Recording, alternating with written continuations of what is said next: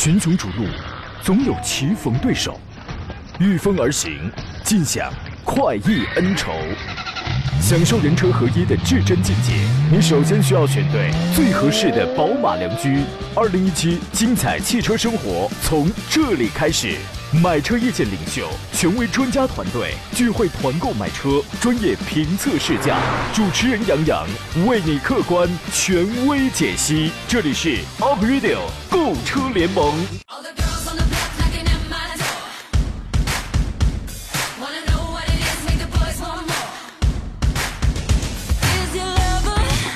来，诸位，节目开始照常直播，欢迎在礼拜三的上午时间收听山东小广 Aprilio 购车联盟，我是杨洋，在济南问候全省的汽车人朋友。这个人呐，不管多大呀，有童心、活泼开朗的，都是一件特好的事情。胖强现在今天早上他跟我讲说，他在他家里呢发现一只小蚂蚁，然后呢，他在他面前放了一点白糖。哎，这小蚂蚁答应了一会儿，应该是跑回家了。然后胖强就把那糖啊给弄走了，因为他想让他同伴啊觉得他是个骗子。你看啊，这毕竟这快七十的人了，多有童心呢！这个，今天我们直播一个小时，探讨解答一下买车、挑车、选车的问题，所有今天的新问题，所有昨天我们那么多没有聊完的问题，各位可以卷土重来，通过三种网络互动方式跟我来交流。您可以在新浪微博上现在可以艾特我，山东小广杨洋侃车，第一个杨木字旁，第二个杨提手旁，单人旁，侃大山的侃。我们车友群的号码是四八四二幺幺零零，这是 Q 群。微信公众账号你可以直接发送问题啊，到山东交通广播的微信公众号。节目以外，可以到山东小广杨洋看车团的微信公众号，也可以提问，搜索小写的拼音全拼杨洋 FM 幺零幺幺，加微公呃加微这个认证的公号，你可以找到啊。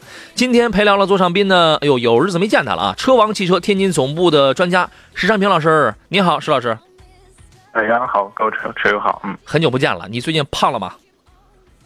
呃，还好啊 你这个称呼搞得我都有点诧异了。你最近还刮腿毛吗？啊，嗯，今天可能用手机啊，可能听不到了我不确定，我不确定。我的天哪！待会儿大家让我们开始聆听今天这个第一声震动从从什么时候开始啊？呃，你看我我你我一介绍您这个出场多么有气势，多么有气势啊！你要是没胖啊，你就是十；你要是胖了就是十 P；你要是加一个齐刘海，你就是十 X，是吧？十 X。但是请记住啊，解锁的时候呢，千万别卸妆，因为卸了妆呢，谁都不认识，这个解不了啊。呃，今天我们先从近期上市的或者发布的几台新车，咱们开始聊起吧，给诸位留出酝酿问题的时间来啊。最近呢，这个二零一七的法法兰克福车展是，然后现在正在进行当中嘛。这个大众啊，我们来挑一款车来说就好了，新一代的大众的 Polo，这个你见了吗？啊，目前的话，可能我还没有见相关的这种照片和技术资料啊。啊，是吧？这个新款的 Polo 呢，在本次法兰克福车展上亮相了，大众的 MQB 平台。这话听起来是不是很新鲜啊？对吧？原来 MQB 在在这个国内，好家伙，那个我们去生产个奥迪的车辆，去生产个二十万的这个大众的车辆，现在新款的 Polo 终于也换了 MQB 的 A 零级平台了。车身的尺寸方面呢，相比现款车型也加长了，外观呢跟高尔跟高尔夫真的是非常接近了，内饰方面的提升也非常的大，配置提升也比较大。然后呢，新车还提供 Polo 的两厢版 GTI、R Line，还有 Base，还有 Base R Line，一共是五个版本。呃，海外版的这个 Polo 呢，今年晚些时候上市，明年一月交付。如果要国产的话，最快也得到一八年，明年的四月北京车展才能够发布。所以说，大概是在明年的第三啊、第四季度啊，我估计也快，可能第三季度大家就能够见到了。Polo 这个车已经很久没有过新消息了吧？啊，是啊，你这款车其实我觉得目前作为一个这个大众的，特别是国产的一个入门级的车型嘛，啊，嗯就是还是保有量还是有的。但是其实这些年来那个整体的变化来看的话，不管是外观、内饰，还有嗯动力方面的话，一直没有太大的变动啊，嗯是吧？啊，对，但是这个新款车型的话，如果出现像这我们小一号的这种高尔夫是吧？我觉得最起码外形方面的话，可能会赢得更多年轻的消费者的一些青睐。嗯，嗯，Polo 实际上卖的量呢并不少，但是现在呢，大众已经大众卖 Polo 已经不挣钱了。对吧？它已经无法给大众给现在的这个大众带来一些利润方面的一些个东西了，真的是无法带来利润了。但是这确实是一款很经典的、特别经典的，我要用它来布局的来来来那个布局某一个市场的这么这么一款重量级的车子，呃，外观方面的变化非常大，大这个大伙儿感兴趣可以自个儿可以去看看，尤其那个轮毂啊变得特别的漂亮，然后侧面看起来也增加了一些硬朗的效果，呃，因为 MQB 的这个新平台呢，得益于这个新平台，所以在尺寸上它比现款车型要这个提升了九十四毫米，后备箱空间直接是提升到了三百五十一升。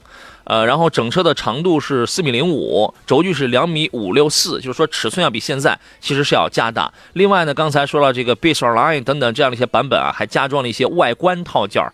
哎，你可以有亮黑色的一些装饰啊，前保险杠的运动风格呀，啊还有专属的轮毂啊，这些都为这个专门 Polo 粉来这个进行准备的。内饰方面的变化也非常的巨大啊，主要是增加了一些质感的设计吧，增呃，然后哈呢还集成了什么 CarPlay 啊和 Android Auto 啊等等，还有无线充电的。啊，还有无线充电，你为了这个你也得去买个新手机去。我跟你讲啊，这个这是内饰的变化。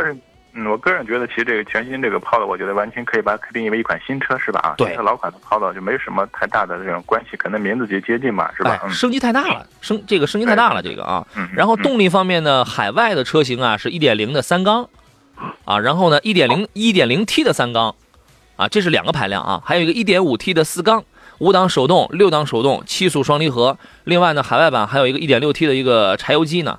呃，国产之后呢，我觉得这个 1.0T 的三缸和 1.5T 的，你觉得 1.5T 还会有吗？呃，我觉得短期之内的话，可能我不知道是会上 1.5T 还是1 4 T 啊。你觉得它有可能会成为大众现在在这咱们国内第一款 1.5T 的车子吗？我觉得不大可能。嗯，这个我觉得还是确实还是不大好预测啊。哎，这个这个这个确实不大可能啊，这个。呃，明年明年大概是在第三或者第四季度，大家就能够见到了。这是一款新车，还有一个马自达的全新的 CS 杠五，呃，这个呢前两天是第一次亮相了。动力方面没有什么特别大的变化，依然是两点零升和两点五升。然后外观呢，如果你细看的话，你会发现啊，呃，有所就是那个前大灯组啊，它变细了，它变得这个细长了，在这个前中网还有保险杠的这个位置啊，有棱有角，变变得更加的尖锐了。呃，冷不丁一看，感觉确实是有点像缩小版的 CS 杠九，呃，要努力去体显、去凸显一种年轻啊、运动啊这样的风格。车身尺寸几乎没有什么太大的变化，呃，宽度增加了两毫米，高度减少了二十五毫米，这个高度还行，所以说显得要更运动了嘛，更更更趴了啊。其他尺寸没有什么太多的一些个变化。您呃觉得 CS 杠五这次换代，你对它的预感是怎么样的？呃，其实我觉得还是做这种小的这种这种改进吧啊。其实 CS 杠五这款车，我个人还是比较认可的一款啊，这种 SUV 吧啊。其实整个这种马自达的风格的话，不管是外观、内饰还是配置的话，整体的话应该还是以这种我觉得比较简约、实用为主的啊，这种这种类型。嗯所以这个这款车，我觉得呃，可能做了一些更运动的或者更年轻的啊这种外观这种这种调整吧。嗯。但是可能对后期的一个市场表现，现在我觉得可能会影响不会太大。还是我觉得它毕竟还相对说。在日系 SUV 里面，还是相对说一个比较这种另类的，或者是销量比较偏低的啊，这么一款车型吧。嗯，是吧？喜欢这个车的朋友也可以再等一等啊。刚才在十一点十三分的时候，我们听到了石老师那头传来的第一声震动，第一声震动啊。乐小医生说：“杨洋，为什么日系车没有代替的？第一，你这个话题不对，日系车有代替的，你会发现很多了已经是吧？很多呀。现在雷克萨斯啊，这个丰田呢，最小的 1.2T 的。”就民用里边，像卡罗拉有啊，它它有很多呀。你这个问题，第二一点是什么呢？为什么欧美车最早的时候那么会追求这个代替的，尤其是小排量代替的？是因为欧盟当时对于这个排放的要求极高，日系车在欧盟。地区去销售的那那些个车子，它能够满足 它它就是说白了，它的排放是能够达标，但欧美车它不能达标，所以怎么办呢？哎，我就弄个小排量这个涡轮增压，我也降低了排放了，同时我还这个能提升动力，带来一系列的附加产品，一系列的这个附加值，所以这个实际上当时在那个年代是促进小排量涡轮增压这个在一夜之间呈现出欣欣向荣的一个最根本的原因，就是排放啊。好了，我们要进入今天节目的第一段广告了，稍事休息，待会儿见。好了，诸位，我们继续回到节目当中来，我们来看一下这个大家挑车买车的这些个问题。如果遇到了问题，可以通过这个微信呐、微博呀等等这样的方式，可以跟我们来进行交流啊。人夜行者这位朋友，人家听得特别的仔细，哎，说石老师这个第一次那个刮腿毛的声音，让我们给听见了啊。对，大家一定要记录下这个神圣的时刻。呃，仰望星空就发了几个字，说大众的新 CC 啊，说是大众的新 CC，那个是应该是一五年的时候吧，大众第一次发布了那个叫做 Sport Coupe GTE 的一个概念车。哎，我觉得这个车要是出来之后啊，应该被评为目前一汽大众家里的最美一汽大众车，因为那个车真的很漂亮。对，因为 CC 这款车，其实大家我觉得除了它运动较好这种我们的风格之外，嗯就外形的话啊，还是为大家非常认可的这款，确实应该是最漂亮的一款，尤其是那个。尤其这个大家可以去搜一搜，我印象当中应该是一五年日内瓦车展的时候，当时他就发布了那个概念车了，呃，我忘了，我应应该是明年就能上来了吧，我忘了他那个时间表，但真的很漂亮，车是宽而又宽，哈，特别的宽。完了之后呢，那个那个前舱盖往下压，整个那个你从侧面来看，它那个后背啊，尤其那个轿跑式的，因为它是一个 Coupe GTE 这么一个概念车来的，整个那个后背往后溜的那个线条，呃，很漂亮。啊，这种溜背设计，它完全符合现在像君威啊、这个宝马的 GT 啊这一类的车的这种溜背设计。完了之后呢，那个后备箱如果它量产之后还保留原来概念车的那个样子的话，后备箱那个开启方式和斯柯达的那个速派等等那种是一样的，啊，就是那种分段式，然后直接掀起的。另外也该有这个小鸭尾啊，反正是很漂亮，啊，这个车什么时候上市不知道，记不清了。呃，梦醒说雪佛兰的迈锐宝的 XL 和斯柯达的速派哪个会好一点啊？您认为呢？其实两款车，我觉得应该是从技术方面来说的话，我觉得应该还都是属于相对说的话，就是性价比比较高的那种车型吧。嗯，这个情况啊。但是目前实际上从销量来看的话，可能这个雪佛兰的啊这个车型的话，可能销量稍稍占点优势啊。可能斯柯达的这种包括速派，一直销量不是特别高。嗯，但我觉得速派的性价比很高。对对，我们说的它，你要如果把它定位一款德系车的话，是吧？嗯你和这个迈腾和帕萨特比较起来，确实速派的性价比非常高的一款车啊。对可能就是大家对它的品牌认可度啊比较差呃一，点。因为嗯速派现在来讲的话，已经不算是一款太新的车了，对吧？它这个稍微老，呃它这个稍微老一点儿。但是你这样想啊，你现在你同样我你呃我我那个我我我如果花十五六万吧，咱们就说这个十五六万吧，或者十六七万吧，十五到这个十七万这么一个区间，你是去买个一点五 T 的一个迈锐宝呢？你一点五 T 配六 AT，或者是一点五 T 配七档干式双离合的迈锐宝呢？还是去买个一点八 T 的一个速派呢？这是不是一个问题？对对，如果我觉得就是你对这种品牌啊，就是认可的话，其实我觉得速派这款车确实啊，性价比包括整体的这种稳定可靠性的话，因为刚才杨洋也说了啊，这个车上市时间也不短了，是吧？不是一款全新的车，时间长了点儿，哎，啊对对对，时间长了点哎稳定可靠性还是有的，嗯。是。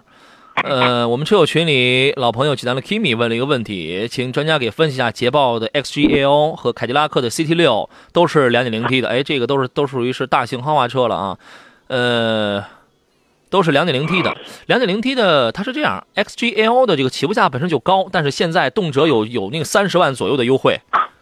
我我这样一说，很多人应该很振奋啊！哈，这个 XGL 现在确实有三十左右的这个优惠，优惠完了之后，它的 2.0T 的应该和 CT 六 2.0T 的顶配应该是差不多，啊，几乎应该是差不多了这么一个价格，您怎么看呢？啊，其实这两款车，呃，相对来说的话，这个呃，这个捷豹的啊，叉勾 L 这款车型呢，我还是 2.0T 的，还是开过啊。其实我当时还是比较担心它这个2.0的这个动力啊。嗯但实际这款车的话，就是我觉得我个人感觉，就日常驾驶的话，应该动力还是够用的。嗯，有够够用的，嗯。呃，它的动力好还是 CT 六的动力好？我觉得肯定是 C，肯定 CT 六，毫无疑问。对 CT 六的，因为这款车实车没有没有接触过啊，嗯但是从一些参数数据来看的话，因为你看特别凯迪拉克的一些数据还是比较吸引眼球的啊。嗯呃，我觉得这款车一个是可能都是属于这种比较豪华品牌，嗯但是目前客观的来说的话，我们说从整体的这种市场销量来看的话，特别从品牌定位的话，我觉得可能都不大行是吧？啊。捷豹的这款车可能销量能稍稍占点优势。嗯。啊，对吧？这种情况在一块儿，确实 CT 六这款车，你包括它那个顶配的啊，那那一款车型啊，之前也也也见也见过，但是确实这个车的从上市到现在销量非常低，这个可能在后期的一个是我们说的保值方面，另外可能在这维修养护方面的话，可能价格都会偏高一些啊，嗯。是这样，这这是我觉得它的劣势，嗯，两点零 T 的 XGL 应该还带空气悬挂吧？呃，有有，它这个应该是有的，即便是标配入门的，它也有。但是它在一些电子化的一些配置上，你比如说什么全景呃系统啊，那个那个那个什么全景摄像头啊、夜夜夜视系统这些什么比较科技、比较潮的这种东西上，它做的不如这个 CT 六啊，但是捷豹捷豹叉 Q 二这款车，我觉得它的优势的话，主要就是我们说它的这种一个品牌的这种塑造，另外呢，就车辆外观和内饰的这种氛围的这种塑造，是吧？啊，我觉得这个是捷豹这款车相对说就占有市场的一个优势吧，特别是它内饰的一些这种叫环形的啊，就是航空座这种设计，是吧？啊，这个确实还是比较吸引眼球的。但是如果说你从这种从科技呃科技含量来说的话，或者科技配置来说的话嗯，啊，还是这个 CT 六的 CT6 话，它应该占一些优势，嗯。对这个两个车主打的风格还是不一样，嗯。是，然后这个 Kimi 就说嘛，说这个 XG L 的这个内饰太吸引人了，对对，嗯，这个真是一人一个口味啊！我真的觉得它那个内饰好难看的，你知道吗？这个还是非常非常有有有有特点的，非常吸引吸引人的这种啊这种内饰的设计。嗯、对呀、你要说像像那个飞机的战斗机舱吧，也那个不是太像，然后整个的那个面板一那个一大块光这个光秃秃的，真的，我个人 觉得挺难看。我个人觉得还真不如那个 CT 六那个既简洁又高冷的那个范儿，你知道吗？行啊，这个一人一个口味吧。呃，请从刚才石老师给的这几个角度上，您可以去考虑一下啊。边这位网友说的是杨仔 Q 三的 1.4T 哪个版本的性价比比较高？它的那个双离合靠谱吗？麻烦给说一下，您给说一下吧。Q 三的 1.4T 啊，嗯这个车首先建议还是去开一下啊，去试一下，就是这个动力是不是说满足你日常的这种需求，嗯是吧？啊，嗯另外的话，我们说经常主要是牌子能满足就是嗯嗯，另外的话就说到你这个就是这些配置吧，我觉得还是一些以一些实用的嗯。安全性的配置为主，如果在这个前提之下的话，建议买一些呃中中低配的车型，嗯，是这样的，嗯。Q 三主要是现在这个价位便宜啊，对吗？那个他问的那个呃双离合一点四 T 现在应该配的是六速双离合，它它这个六速应该是湿式的吧？呃，这个我印象里面应该是那个六六速湿式双离合。啊哦哦，那如果是湿式的话，其实那这个因为大众好像没出过六速的干式双离合，如一呃一般啊，它的六速双离合要么是 DQ 二五零。六速湿式双离合，要么呢是 DQ 三八零七速湿式双离合，要么就是 DQ 五百也是湿式双离合啊。只有那个入门的 DQ 二零零、DQ 二百那个是七档的干式双离合啊。所以说，如果它是湿式的话，那理论上应该没什么太大的问题。不是说只要是双离合，我们就不能怎样怎样啊。各个品牌的双离合略有不同，呃，问题比较集中的，其实爆发点比较大的。你比如说十辆车有六七辆，它都爆发在干式双离合上，而且也嗯嗯嗯，您说，而且这个当时干式双离合出问题的主要还是这个一点八的啊，这个排量呢，因为主要是一些大排量的和这种干式双离合匹配的话啊会有问题。本身的话，这个一点四 T 的啊，包括前面之前匹配的一些，包括呃匹配这个七速干式双离合的，其实出问题的概率也比较少，是吧对？所以我觉得这个一点四 T 加这个六十湿式双离合的话，相对这个稳定性还还是有的。对，另外呢，也不是说所有开七档干的朋友都遇到了麻烦，啊因为它这个也有一些驾驶习惯跟一些路况的交通流量的一些原因啊。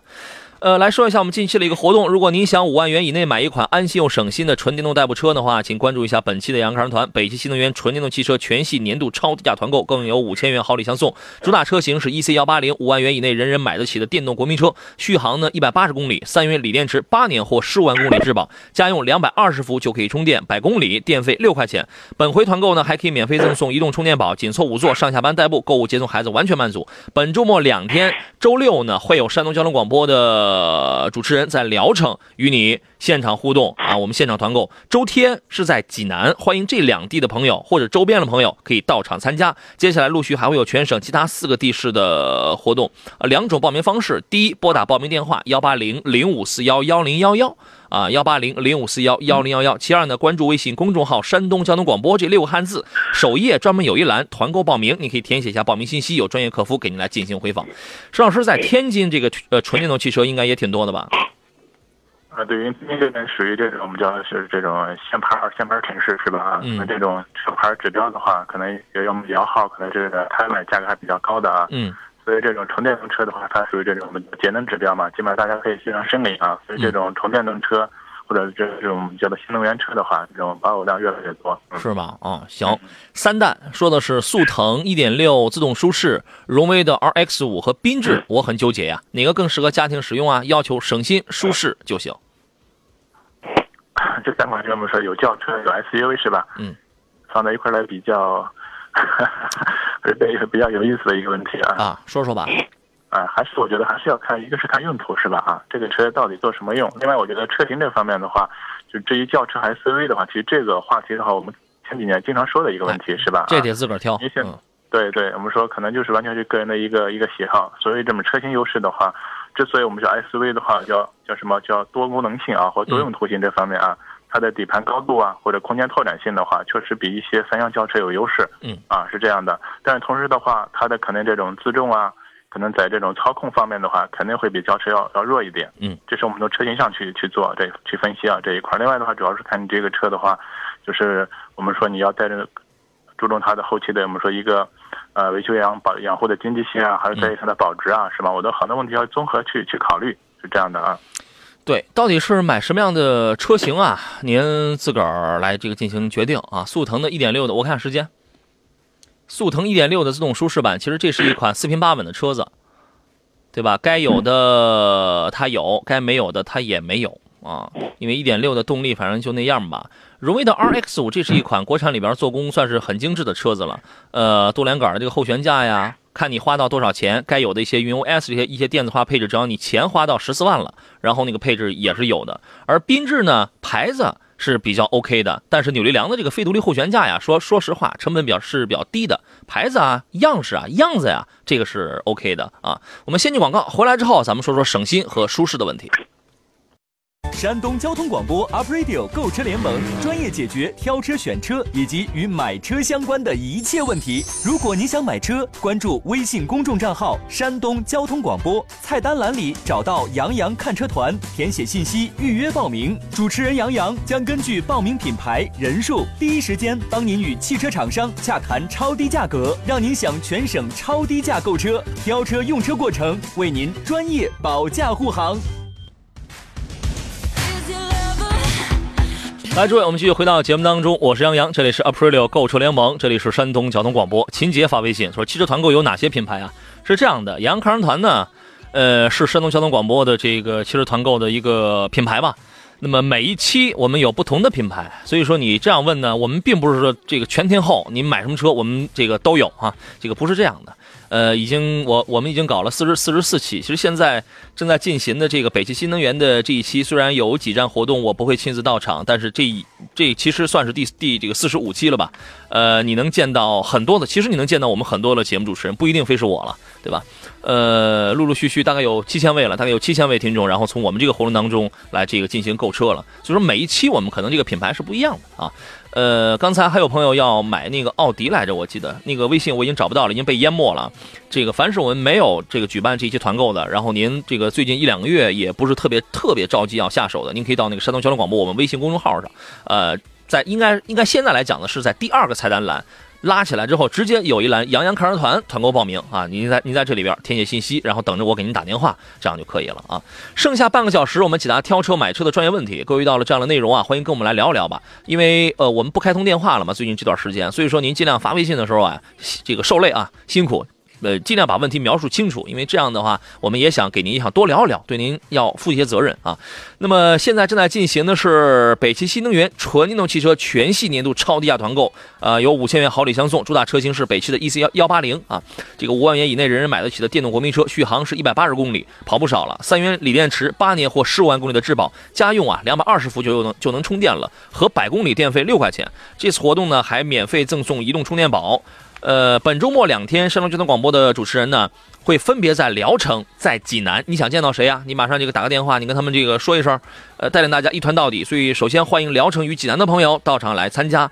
呃，接下来陆续还有另外四个城市的活动啊，报名电话一个是幺八零零五四幺幺零幺幺啊，幺八零零五四幺幺零幺幺。另外一个呢，微信报名可以关注一下山东交通广播微信公众号，首页第一菜单栏有一个团购报名，专门为这次活动而设立的。呃，填写信息有专业客服给您来进行回访。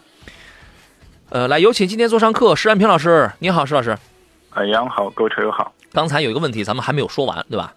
那个有一位三蛋看的是速腾1.6的自输，荣威 R R X 五和缤智，虽然属于是关公战秦琼的这个车子啊，呃，他就一个要求，要求就是省心舒适就行了啊。呃，咱们最后咱们就冲着他这两点儿，您再给一个见解。呃，如果从这个省心角度来说的，我觉得这里面首先的话，这个速腾啊，应该还是一款相对来说比较成熟的车，是吧？啊，嗯，应该没有什么明显的这种瑕疵或者毛病的一块儿。就这款车，我觉得稳定可靠性还是有的。嗯，刚才说的这个荣威 RX 五和这个缤智的话，这两款车相对来说的话，应该是缤智啊上市时间更早一些，就它的稳定可靠性的话，应该我觉得还还不错。呃，上的是最晚的话，应该是荣威 RX 五是吗？这款车嗯上市大概有一年多的时间吧啊。所以我觉得整体的稳定可靠性的话，我觉得可能我说的前两款车啊会稍微占一点优势。然后说到这个舒适性的话，我觉得建议的话，你还是要用那个试乘试驾一下，因为每个人对所谓的舒适要求不一样。对我个人觉得整体的这个可能空间方面的话，也它也是决定这个舒适的一个比较重要的一个指标吧，是吧？嗯这种情况在一块儿啊，对，你是要买轿车还是要买 SUV？这个我们不管，嗯嗯，您自个儿定。嗯，各有各的好，各有各的弊，是吧？对对嗯。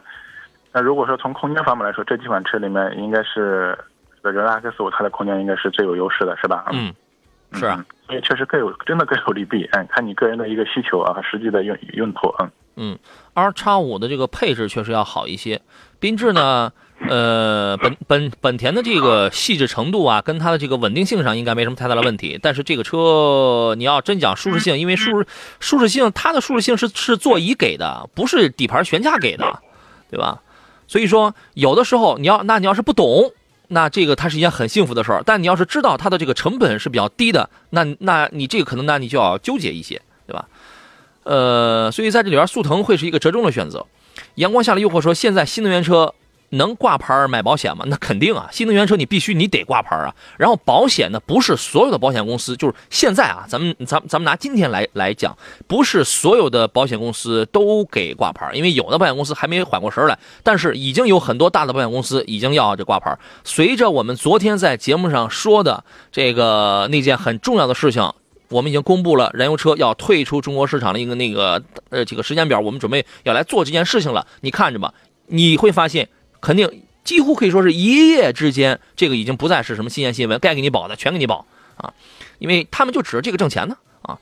Miss 人他说：“这个主持人你好，综合考虑宝马三系和奥迪 A 四哪个更好一点？这个这个不用综合考虑，这个看人，这个看开车人就行。这个我觉得石老石老师以你的性格，你会选 A 四。啊不，我会选三系。嗯 我觉得你一直是一个四平八稳的性格呀，你既不激进，也不追求什么操控，反正空间大点，我四平八稳的开着就完了。嗯，呃，大家都会改变，是吧？哦，你不再是你了，你是你弟弟，你变了。那你会选三系，你的理由是什么？啊，就是我觉得可能还是就是就是所谓的这种操控吧啊，嗯驾乘感受方面的，确实我觉得三系调教的话，我们是更运动一些啊，这种情况，或者的方向指指向啊，包括这些，呃，我觉得确实操控感会更好一点。我们说相对说就说这个 A 四吧啊，可能我们说的它更要求的是一种舒适是吧？就我们说的四平八稳这种啊，完全是空间大舒适就行了对对对对，嗯。然后配置啊、灯光做的好一些就就就行了啊。呃，你要是开快了，多连杆前悬该推头的时候，就还是得推头，对吧？呃，在这里边呢，因为因为我觉得经常会有人拿 C 啊、拿三呐、拿 A 四啊来做一个对比，我觉得你这个跟做人一样，你一定要有一些自己的特点。你要有自己独特的地方。当我们一提到三系的时候，我们知道哇，它这个内它这个内饰是很 low 的，但是它的这个操控真的是很是很棒的，有很强的这个改装基因。我们一提到 C 的时候，我们知道，哎，它的转向机是有问题的，它的这个刚从七速窗那个刚换了这个九档提升了，后排座椅长轴又又加了三公分，弥补了原先那个后排短的那个东西啊。但是我们一提，哎，它的特点是什么？就是价格贵，完了之后就是好。就是内饰显得这个配置比较豪华，看上去挺美。但是我们一提 A 四，你能用一句话来总结一下 A 四的特点吗？呃，一句话是吧？啊，挺难吗？这个 其实我觉得这翻款车翻字典啊。没有没有什么特别所谓的特点，我觉得就是一个品牌 哎品牌优势哎呀吧，嗯，是吧？所以在这里边啊，就就这个意思。您自个儿您去琢磨琢磨。三系的新二零一八款的上来了，二零一八款的那个大概有几个变化，比如运动呃座椅，座椅的颜色好像也给调了吧。另外那个中控中控台那个位置加了，就是营造运动风格的那个跑线。还有什么变化呀？好像没有什么实质的变化。有改电耳吗？标配车型有带电耳了吗？应该也没有吧。反正核心单元它都它都不会给你有什么变化的。这是这是一八款啊，一八款上来也是有优惠，也在二十六左右，二二十五、二十六的吧。那个，所以说呢，你你如果追求一些操控性的东西，你要忍受一下它先天的不，它今天的不足，你回来之后呀，你做几个改装，比如我之前我也说过，内内内饰里边，你首先你改个 EVO 或者改个 NBT，现在 EVO 是比较流行，好像到了六代了吧。呃，屏幕也给换了，大旋钮也给换了，带那个手写，同时还能刷出很多隐藏的功能。然后呢，电耳、倒影啊，这个连个倒影都没有，你所以说你这个确实要 low 一点嘛，对吧？呃，倒影，然后呢还可以改什么东西啊？你包包围什么那些东西，您就自个儿去定就行啊。你还可以加装一下哈曼卡顿的音响，宝马的这个音三系音响确实就是很渣，你知道吗？但是你这个你是可以自己加装，最次你改六个喇叭就可以了，四个四个两个高音，四个中音，这就可以了。啊，基本两三万块钱就完全足够了，就完全足够足够这个搞定了。然后剩下的那些什么又是外包围啊，又是什么东西，那个您自个儿的事儿啊，那是您自个儿的事儿。这个行，本来大家买车就很纠结，然后啊你又抛出一堆改革方案、改装方案是吧？这个就更纠结了。哎，我给的这个改装方案真的算是最省钱的改装方案了。嗯，你我还没啊，嗯我还没说这个你入门的车，因为我不知道他买的是 M 版本还是 X Drive 嘛，入门的车还没有定速巡航呢。你要没有定速巡航，你要加这个玩意儿也挺费劲，所以索性几千块钱直接换一个钉子户方向盘算了。你看，那成其实改装成本挺高的，你知道吧？真是，但是也是一乐子啊！这个您自个儿来挑吧啊！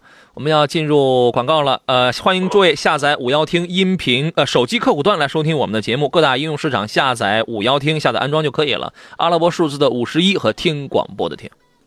好了，这是今天最后一段节目啊，聊着聊着，我们就剩下最后这不到十分钟了，来看大家的一些问题。刘某他问了一个类似的事儿，他说：“杨洋，我那一年是四万公里啊，A 四，宝马三系还是迈腾、帕萨特，我想要一个级别要高一点的，但是呢，因为我开的比较多嘛，我又想用着要省一点的，给个意见。嗯，其实用着省一点的话，你在这里边 A 四大概是七千五保养一回，但是你有的店里边他会让你五千公里就回去保养，对吧，石老师？啊，对，一般四 S 店可能就是建议在五千公里左右去。对，嗯嗯，宝马的话，然后它它差不多是在一万公里，它会它会给你提示，对吧？它是一万公里。迈腾跟帕萨特应该都在七千五左右吧？好像那个迈腾是不是使用手册上是那个一万？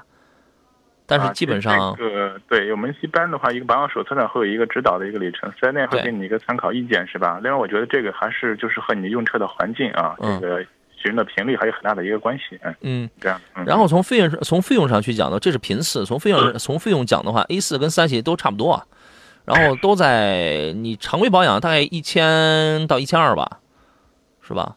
然后卖一千五以内能解决，哎，是这样。嗯、对迈这是 4S 店的报价，嗯，哎，迈腾、帕萨对，这是 4S 售后的这个报价，迈腾、帕萨特差不多八百块钱。嗯嗯。所以说，像他这种情况，一年四万公里，呃，想要个级别高一点的，但是因但是因为呃开的比较多嘛，又想要从呃售后的费用上要合适的，您会是什么呃分析意见呢？呃，如果级别高的话，那我建议的话，你就是考虑这个 A 四和这个三系吧。因为毕竟我觉得这两款车，嗯，呃，相对说其实比这个，呃，迈腾、这个帕萨特，高配的啊，高配的配置高点，迈腾帕萨特价格差距不了，差不了太多少，是吧？嗯这种情况啊。嗯然后说到这个我们说的费用这一块儿，之前吧我帮你分析过啊，这个情况，一个是就看你实际的一个使使用的一个一个强度和频率，另外的话就可能我们说的话，啊后期的话建议的话，你可以在四 S 店之外的啊一些地方去做一些保养之类的，可能哎会比四 S 店会经济一些，嗯。是行嗯，呃，谁与争锋说这节目太火了，花生油都来做广告了。虽然大爷大妈不听我们这档节目啊，但是告诉我们一个道理：马上就要中秋节了，各位这个做儿子、做女儿的、做儿媳妇、做女婿的，呃，问问问问老人家里缺不缺花生油？我跟你讲，回家的时候顺手烧一桶吧，哈哈。西风说：“请问两位，1.8T 的博越和新款的 CRV 1.5 1.5T 该怎么选？是支持国货还是选择放心？我呢就怕国货三五年以后不给你长脸。嗨，你这个你多虑了，为什么呢？因为新款 CRV 刚出来他就没给你长脸，他那个刹车他就没刹住。我跟你讲，这个这个你还真是多虑了。人家有开博越的，人家现在应该应该不到三年，两两年有了吧？啊，你问问人家，嗯，这个事儿您怎么看呢？嗯，我觉得这里朋友的这种纠结，可能代表大大部分这种啊，这种自己这种心理吧哎。自己在家里关起门来纠结没用，你讲是吧？老感觉我们合资品牌应该比我们自主品牌质量怎么怎么好。其实现在我们就还是出来看看，具体车型的分析这一块儿。您刚才杨洋也说了，毕竟这个新款 CRV 这刚刚上市是吧？嗯。一款新车的话，到底它的这种质量稳定性考虑怎么样？我个人始终认为还是要经过一个市场的实际检验，至少跑一段时间是吧？对但最起码我们说新的 CRV 这个刹车的问题啊，大家确实已经反映出来了，那个不用等三五年，现四现在三五天就已经知道了。已经反反馈出来这种情况是吧？啊，相对说这个博越的话，因为这款车应该上市有两年多了，啊可能前期的话也有一些这种这种问题吧。但目前来看的话，我觉得这种问题可能现在反馈的越来越少，就是这款车我觉得整体的，最起码目前来说的话，它的可靠稳定性的话，应该还是还是还是不错的啊。博越上市之后，只出现过只有一一一阵儿时间，只出现过一个问题，就是好像是，哎，我那个记不清了，是变速箱那儿有点漏油，还是怎么着的？还是发动机漏的？问题吧啊。另外可能哦大家反馈这个油耗有有点高，油耗高对呃，油耗确实高，因为你排量什么的，你摆在这儿，大大概市区反正十一到十二升之间吧。要是自动挡的话，我我但是我认为这个真的挺正常的。然后呢，它那个当时那个小油管为什么出现漏油？其实它就是一个卡子的那个力矩的问题，啊，你嗯这个是很好解决的一个事儿。然后再从那儿以后，后来就真没听说过有什么这个大的弊病了。但你总比刹不住车强吧，对吧？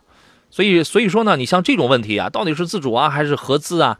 第一，第一呢，你不能在家里你在炕头上你自己关着门想，你知道吗？你你你那个想破天，你那你也想不明白啊。旁边王大爷、李大妈这个给你不停的一些个建议，就一定准吗？